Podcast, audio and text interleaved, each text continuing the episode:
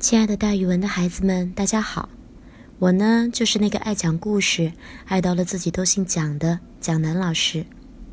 今天我要给大家讲的成语故事叫做“怒发冲冠”。怒发冲冠指愤怒的头发都竖直了，顶着帽子，形容极端愤怒。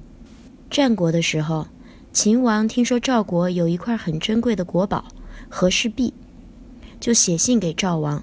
说愿意用十五座城与之交换，赵王也知道秦王不见得是一心一意的想换和氏璧，可能是一个计策，于是他就派蔺相如带着和氏璧出使秦国。蔺相如把和氏璧献给秦王后，发现秦王根本没有交付十五座城池的意思，是骗他们的。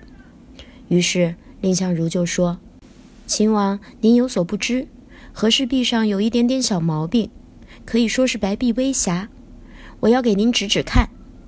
于是秦王信以为真，就把和氏璧交给了蔺相如。蔺相如趁机从秦王手中收回璧。这时候他靠近了殿里的柱子，愤怒的头发都竖直了，把帽子都顶了起来。他厉声地告诉秦王：“如果您逼迫我，”我的头就和这碧玉一起碰碎在这柱子上。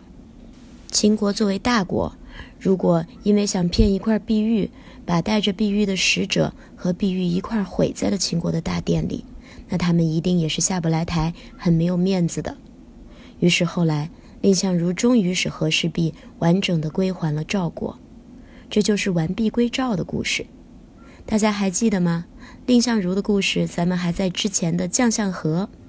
也就是负荆请罪里面讲过，所以后来呀，人们就把“怒发冲冠”这个成语用来形容怒的头发都直竖了，顶着帽子，形容极端的愤怒。